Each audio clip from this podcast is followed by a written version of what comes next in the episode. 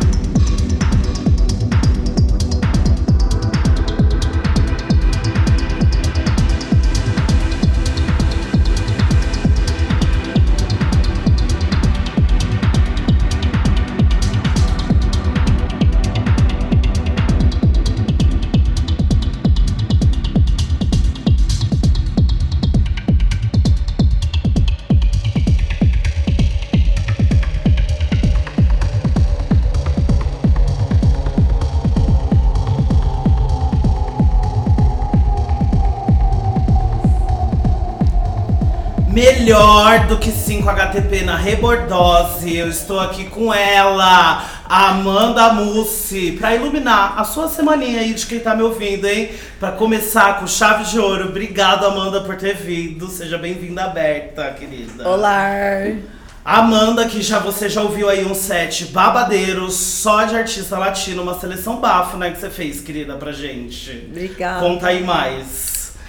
Então, é, de vez em quando eu faço assim uns podcasts voltados para determinado tema ou enfim, daí é a segunda vez que eu gravo um que é só de produtores latino-americanos. Chique. E que combinou super com o nosso conceito. A gente É, pirou fiz. na hora que você falou e que trouxe, trouxe essa ideia. O set está Sim. incrível. Achei que tinha a ver. Sim, não, fica, ca- casou, casou. Mas não só nesse set, nessa pesquisa, você também tem uma trajetória e uma coisa super passaporte Mercosul, assim, né? Você tem esse lado do Paraguai e, e aqui do Brasil. Conta como, como que fez essa concepção de Amanda. É, bom, meus pais, né, me conceberam. Uhum. Meu pai é paraguaio, minha mãe é brasileira. Eu nasci aqui e fui criada lá. É, eu fui criada lá durante cinco anos, dos 8 aos 13. Mas a minha vida inteira eu vou pra lá vi- visitar a família. Tenho grandes amigos lá. As pessoas que me influenciaram a virar DJ, produtora, são de lá, são Aham. amigões. E depois que eu virei DJ, eu comecei a também trabalhar lá e tocar residente em clubes, em festas. Eu tenho Você tem residência, né, em outros países. Você tenho lá, mais. lá é o único lugar que eu tenho. Ah, né? tá. Uhum. Mas tem, tem assim, a Nova York eu tenho uma festa que eu sempre toco também, mas não é oficialmente uma residência. Pra vocês verem, gente, hein, que convidada chique Ah, e maravilhosa. Você é daqui de você é de- nasceu lá, mas você já mora aqui há quanto não, tempo? eu nasci aqui. Você nasceu aqui, É, morou lá. é, aí eu, fico morei, eu morei na, na África primeiro, na Nigéria. Mentira, bicha, eu tô passada. Até os cinco anos eu morei na Nigéria. Aham. Daí depois eu fui pro Paraguai e depois eu vo- voltei pra cá. E isso deu uma abrida na tua cabeça culturalmente gigante, né? Também, esses milhares de contrastes. Como, É. como foi isso? É uma coisa que você percebe só depois de muito tempo, assim, que você é um pouco diferente de uma pessoa que não morou fora em vários lugares. Tipo, Uhum. numa questão de. É, de, de expandir um pouco a sua. Sei lá, como é que eu chamaria isso? Um- Uma percepção. É, tipo assim, uma capacidade de entender a diferença entre as culturas e Uhum. a diversidade cultural que existe no mundo, né? Uhum. Não, isso é muito bafo e ainda mais você trazendo essa coisa passando por vários lugares e você concretiza hoje isso já no seu trabalho. Suas pesquisas são sempre assim tão diversas de artistas latinos e tudo mais. E, e foi muito legal assim pra gente ter isso aqui na aberta, muito bafo mesmo. Agora eu queria te perguntar, dentro dessa, aquela coisa que você ouve pouco, brincadeira do machismo. Tá bom. Você ouve pouco isso, né, Amanda? Fala como é. Eu tô proibida de falar desse assunto, não aguento mais. Pergunta, mas pro, não pergunta dá. pros machos. Pergunta pros Não machos. aguento mais. é brincadeira, Amanda. Eu só falei isso porque a gente conversou dessas entrevistas que tem uma Sim. série um pouco igual, só que aqui a gente vai falar da Outbookings agora, que é a sua, é, a sua agência de, de bookings. Como que, como que é o projeto? Então, é, começou primeiro como sequential bookings, que Uhum. era pra representar os artistas do Sequence Club lá de Assunção. Aham.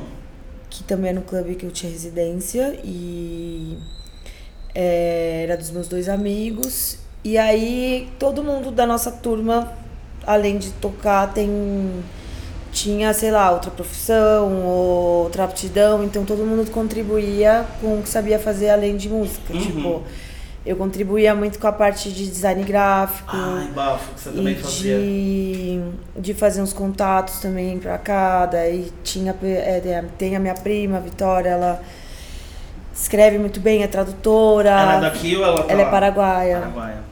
Ela, ela escreve, escreveu todas as bios da gente, os releases, né? Em Uhum. inglês e espanhol. Aí tem o outro que administrava o clube, tem o outro que tem o estúdio, enfim. A gente era assim uma grande é uma grande família com várias tipo empresa, né? E aí e aí a gente começou a ver que tava precisando ser representados legalmente para assegurar as contratações mesmo, sabe? Uhum. Pra para ter contrato e até porque tem mais força quando o núcleo é representado baixo uma label, né? Sim. A gente é um. São, nós somos vários artistas que têm uma sonoridade semelhante dentro de vários estilos, mas com certeza é uma sonoridade semelhante. Uhum. E fez todo sentido. Foi bem orgânico, assim. De repente, quando eu vi, eu já tinha feito um site, montado os press kits E cada um contribuindo e modelo de contrato. E aí comecei a. Também para me representar, daí eu contratei a Júlia. Aham. E um outro que ela é tipo meu braço direito, assim, eu não sei o que eu faria sem ela. E ela. Um beijo, aí, Júlia, inclusive. Só que o, o clube fechou. E eu tive que mudar Entendi. o nome da marca da agência. E aí eu mudei pra Outbookings. Aí a agência virou minha mesmo, não era Sim. mais. Esse do trabalho tão voluntário, quer dizer, comunitário, envolvendo várias pessoas. É, agora era. uma coisa eu mais reduzi, eu Aham. reduzi o, o roster pra menos gente, porque também era quem eu tinha capacidade de ajudar. Uhum. E aí ficou eu, a minha prima, a Vitória Mussi. Uhum. Aí tem a Ananda lá do Rio e o LPZ, que são três, que eles individualmente. Sei. E nisso criou um intercâmbio gigante também, né? De você Sim. trazer artistas tanto pra cá, pra cena da- É. daqui de São Paulo, levar pra lá. A gente também faz as turnês da Volvox quando ela vem. Uhum. E eventualmente fazemos turnês avulsas, assim. Agora tá rolando a Lauren Flax na Mamba Negra e na Bicuda. E eu tento, assim, deixar bem natural e também não ficar me cobrando muito, porque é um trabalho muito sério, que dá muito Sim, trabalho. Muito trabalho, né? E é assim, o trampo da pessoa tá nas suas mãos. Então eu faço assim, quando faz muito sentido, sabe? Tipo, quando Sim. rola uma troca legal e tal. E sempre ma- mais focada nessa coisa da América Latina, assim, Uhum. tentando promover esse intercâmbio. E que é muito importante, né? Uma vez que a gente sabe, aqui na Aberta a gente até já fez estudo disso, de quantos artistas são europeus nos lines e do legal. quanto isso é, é, é, é cansativo e ainda mais ver vocês fomentarem esse tipo de cena é muito sensacional. É, é, é muito feliz pra nossa cena, para que a gente possa conhecer, né? Porque acho que muitas vezes o que falta é o contato. E o quanto você se sente assim nos outros países que a galera tá aberta a, a esse intercâmbio. Você tem sentido uma boa receptividade dos DJs vindo, indo Ai, super. É apaixonante. E assim, É. é. muito legal que tá todo mundo se conhe- conhecendo. Aham. Porque todo mundo é, na América Latina tinha essa mania colonizada de valorizar, hipervalorizar o, o que, que é do hemisfério norte. Uhum. E não é que é bom ou ruim, não tem nada disso. Todo mundo Sim. É Todo bom. mundo tem Só seu que estilo, assim, todo mundo tem isso. é sempre menosprezar o local, o regional e enaltecer o estrangeiro dos países do hemisfério norte. Tipo, Uhum. você não vende ingresso se não tem um artista de lá no seu line pra fazer um grande show. E a gente, eu falei, meu, mas quando que a gente vai ser os headliners Os headlines, sim. entre nós? Porque, tipo, sempre vai estar na mão de alguém isso, tá ligado? Você Sim. vai ter que sempre apelar e ter, correr um risco enorme de perder uma fortuna, porque senão não vende ingresso. Então, Sim. assim, a gente tem que mudar a perspectiva, melhorar a nossa autoestima e se entender também já como uma, uma cultura própria, assim. A gente Sim. já tá há muito tempo fazendo isso também e Uhum. não, não, não precisa mais. Até porque, enfim, né? Aí a partir disso, acho que foi um despertar coletivo, assim, Sim. da. Porque quando eu comecei a conhecer as meninas do Chile, a Vale Sute, a Andrea Paz, a Camila, E aí tem as meninas da Argentina, a Mendiamin, a Zonvic, e, de- e aí umas outras meninas do México e as daqui também. E, a- e do todo mundo começou a ter esse mesmo insight, do tipo, velho, a Sim. gente tá cansada de sempre ficar na mão dos gringos. Uhum. Tipo. E a gente começou a todo mundo se bucar, se ajudar, e agora tá melhorando isso, assim, é maravilhoso. Sei. E nessa também, várias relações você toca em outras modalidades também. Você faz B2B, quando você tem esses intercâmbios, como que, como que se dá essa relação? É sempre um trabalho mais do seu ou também tem vários outros formatos de, de acordo com festa e tudo mais? Ah, eu. O B2B é uma coisa que ele acontece, né? Ele vai natural. Não né? é Quando tipo. pra ser, não dá pra assim, forçar. não, nunca fui bucada para fazer B2B oficialmente Aham, aqui na América Latina. Sempre fui sozinha. sei. Mas aquela coisa fim de festa também, daí de repente vai lá, todo mundo toca junto. Sim. E além de, de, de todo esse projeto com a, com a Outbookings para levar as pessoas, você também tem a Dusk, né? Sim. Como que é a Dusk, como que tá esse conceito? Conta pra gente. A Dusk é a minha festa que eu tenho faz cinco anos. Nossa, já é um tempão, né? Sim, eu comecei ela como uma festa de fim de tarde, por isso esse nome. Que são. E era num espaço que chamava Skull Beats Factory. E era uma residência da escola que tinha um lounge, um clube, toda a estrutura para fazer festa. Era tipo um. Um. Como é que chama? Um case da marca, sei lá. Ah, é uma ativação da marca. Era uma né? ativação da marca, isso. Alô.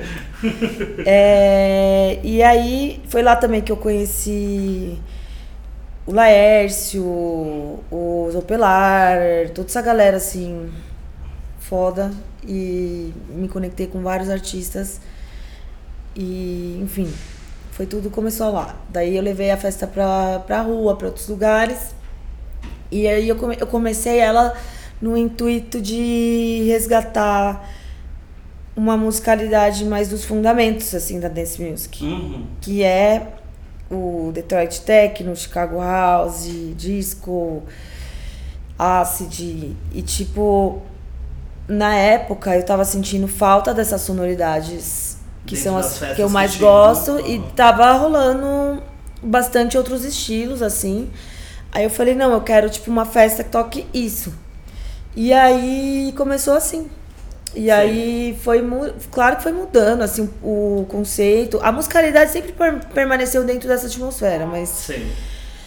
é, ela com certeza ficou uma coisa mais techno, assim, no, quando era de noite. E de dia eu sempre fazia, ou no verão, assim, uma coisa na rua mais disco, house, mais feliz. E também... Isso também já muda muito, né? O clima da festa de quando É. ela é em clube, de quando ela é uma coisa diferente, Exato. de quando ela vai pra rua e toma uma dimensão maior, né? E nisso acho que fortalece muito pra ela ter sobrevivido a todos esses anos É. aí como uma grande festa. É. E aí, enfim, só que aí eu comecei a fazer muita coisa ao mesmo tempo. Ia viajar bastante. Deixa tu acumula a função. É, daí eu tava e ainda assim. tem que, que rodar pra tocar. Meu, eu preciso tirar alguma coisa da minha vida, porque eu tava Sim. ficando doida, assim. Daí a festa, meu, eu fazia todo mês. Aham. Imagina. E aí eu fazia assim, é E só minha festa, só que eu produção. tinha assim uma Sim. produtora, sempre uma galera trampando comigo. Só que eu tava ficando muito exausta. E uma relação e uma expectativa, né? Porque toda festa movimenta É, e eu comecei a perceber que assim, o meu forte ali estava sempre em fazer curadoria e não na questão produção de eventos. É, que não é meu forte, com certeza. Sei. e eu resolvi dar uma pausa assim na periodicidade da festa. Sei. Comecei a fazer ela bem mais espaçado, mais esporádico. Fazer assim, duas vezes por ano. Quando der na telha, quando tiver um motivo especial, um lançamento de alguma coisa. Mas pra ser aquele babado, né? É, e também porque pra mim foi bom, assim, da- dar uma parada pra eu. Até pra eu poder ajudar com essa questão de curadoria as Sim. outras festas. Com a agência. E aí foi muito bom, porque eu consegui dar mais atenção pra essa parte que eu gosto mais, que é montar os line-ups, indicar os artistas. Aí foi. Foi isso. Daí, enfim, ela tá um pouco em pausa. Mas com certeza vai ter logo mais. Não, e com certeza é uma coisa marcante, porque a Dusk é assim, única, e a gente fica muito feliz quando volta, porque já volta pra rasgar. No verão com certeza vai ter. Eu tô super afim de fazer a verão. Eu amo, eu amo. Vai já ter já certeza. encomendei meu triquine pra ir. Ô Amanda, e, e você falou de motivos especiais de lançamento, só que você já lançou coisa aí, né? A gente teve o, o EP com as duas músicas mais recentes e o outro qual é o nome mesmo? Então, é, esse EP que você falou é do Massa Records, né? Aham, que é do sim. selo do Renato Cohen. E o outro é, vai, vai sair dia 28 esse mês. É, Ah, ainda não saiu, ele está Hum. pra sair, está aí no. Ele tá lá já, acho que ele já está publicado, mas é que vai lançar em vinil. E aí o vinil mesmo lança Mesmo sai no dia 28. no dia 28. Mas pra você que quiser ouvir, a gente tem todos os links e todas as coisas na informações do Instagram. É só ir lá pra você conferir. Sim, o tem o. Lembrei agora, tem os snippets do, do EP inteiro. Vai cham, é de um selo chamado Unter, Unterwegs, Uhum. que é de Berlim. Ele é o selo da Lady Machine e do Decca. Eles são. Ela é brasileira e ele é britânico. Uhum. E ela é, foi a primeira DJ mulher que eu vi tocando techno assim na minha vida. Na vida, sim. quando eu tinha, sei lá, Você já tocava nessa não, época? tava longe de pensar em ser DJ, só que eu Sim. ia em raves, assim, desde muito nova. E quando que foi esse ponto de virada de você tocar? de- Ah, eu era muito clubber, tipo, É. eu sempre fui muito clubber. Faz uns 20 anos que eu vou Eu pra boate dançar, raiz, assim. é. Desde os 14 anos eu vou dançar, assim. E eu gostava tanto de dançar, eu gostava tanto de música, de pesquisar, que um dia eu fui ver eu tava tocando. Sei. Tipo, Foi ali no natural. Aconteceu. Não tinha pra onde eu ir, sabe? Sim. Tipo, a não ser isso. E aí, enfim, essa a Lady Machine, ela chamava DJ Kami na época. E eu era muito fã dela. Ela era assim muito tipo minha musa. Sei. E aí, enfim, essa cena que era desse rolê do hard techno e era assim do, sei lá, 2004 por aí. Ficou, dispersou, mudou, enfim, todo mundo foi morar fora. Eu fui um dia ver o que, que ela andava fazendo, achei ela no, no Face. Ela parou um pouco de tocar, foi estudar produção musical. Uhum. E aí a gente se conectou e falei, meu, quando você vier pro Brasil, eu quero fazer turnê pra você, nananana. E a gente foi ficando amiga de uns três anos pra cá. E aí ela me convidou pra lançar junto com ela esse vinil. Então são Uhum. duas músicas dela e duas minhas. É muito lindo, assim, porque, tipo, Que eu bafo. lancei meu primeiro trabalho no selo do Renato Cohen, que também pra mim era meu ídolo, assim, Sim. uma puta referência, e o segundo no dela, assim, eu fico, tipo, emocionadíssima. Lógico, porque você tá trabalhando literalmente com ídolos, com pessoas que você As pessoas foram minhas muito. primeiras referências, assim, muito legal. É. E como é segurar essa bronca também de, de ir trabalhar com as referências? Você, você, ficou nervosona? Ou foi tranquilo? Foi, foi de muito Não, foi aprendizado? tranquilo, Foi porque eles são pessoas mil. muito fofas e fáceis de lidar e, e zero estresse, assim. Sei. Tipo, foi muito legal, na verdade, todo o processo de mandar as tracks, ouvir o feedback deles e ir lapidando as músicas até ficar a versão final foi muito legal, assim, foi super construtivo Sei. mim. E o jeito deles também dar esses feedbacks, assim, foi uma coisa super uma coisa- transparente. Sim. E eu sou super aberta, assim, tipo, eu não tenho apego, sabe, com o que eu criei, assim, eu quero que fique o melhor possível. Então, Sim. tipo, se você tiver críticas a fazer e me ajudar a melhorar aquilo, eu agradeço, assim, tipo. Então, pra mim é fácil também, assim. é. A gente é resiliente. Alô! Eu amei. Ô, Amanda, e aí esse passaporte que já é carimbado, vai estar mais carimbado aí pro fim do ano, que temos turnê, né, na América do Norte. Esse babado se confirma, o visto já está pronto. Nossa senhora, catou as coisas muito rápido. Eu só publiquei num stories isso. É porque eu, eu sou espiã, querida. Aqui é aberta. é Amei, isso, parabéns. entendeu? Ouviram jornalistas de música do Brasil? Aprendam. É isso, a gente a fica de ref. olho aqui, ó, no story, no negocinho, e a gente já pergunta do vestinho, da malinha pronta, o que, que a gente vai fazer lá na América do Norte. Eu já tô com a roupa de ir. Ai, eu amo! Eu tô indo dia 23 esse mês. É, vou tocar em Nova York, num back-to-back com a Volvox. Tô super bafo, feliz. Eu tô amiga. super animada. E é, é, no dia seguinte a gente toca na Unter, que é a festa que ela é residente. E que é a festa que eu toco sempre lá, que é tipo um- uma pegada meio mamba, as festas aqui. Sim. Tipo, aqui é festa Você já tá independente. É festa lá, né? independente underground Sei. no, nos picos doidos, assim. É, que já te acharam, já falaram, "Ih, essa É, daqui é, fi- é o- filha da festa. Quem faz a festa é o namorado dela e ele é meu agente Uhum. também, lá na América do Norte. E, então, e assim, a gente já foi ficando amiga fazendo esse, essa troca de uma levar a outra pra tocar nos países e aí. Tipo assim, foi a primeira festa que eu toquei lá. E desde então, é, religiosamente eu tô indo assim, no Halloween, tocando nessa, Nessa edição festa. de Halloween, já é o terceiro ano. Já tá lá a figurinha marcada, mão na Já. bolsa. Não, e essa babado. vez me chamaram pra tocar house. Aham. E ninguém me escutou tocando house lá ainda. Lá. Tipo, a galera me busca mais pra techno, assim, vai ser bem Sei. interessante. E aí eu vou tocar no Canadá, é, em Toronto. E- Bafo, já aproveitou que tá lá, já dá uma subidinha É. ali no Canadá. Exato, vou visitar a Luísa. Ai, eu eu amo quem os né? E, e eu vou pro México também. Eu Sei. vou tocar lá na Amei, cidade do já. México. Bafo, né? Então você que tá com aquela milha acumulada pra, pra poder viajar, segue a Amanda, vai pra América do Norte, Você entendeu? que é vai milhas, milionária. um babado internacional com essa mulher que é chiquérrima. Amiga, eu amei a sua participação aqui. Muito obrigado por ter vindo, por ter tocado esse set excelente, que inclusive, gente, é o Aberta Refs dessa semana. Amanda passou pra gente track por track, pra vocês verem tudo que teve nesse set maravilhoso, que você arrasou, hein? Ai, muito obrigada e parabéns pelo trabalho de vocês. Tá muito lindo tudo.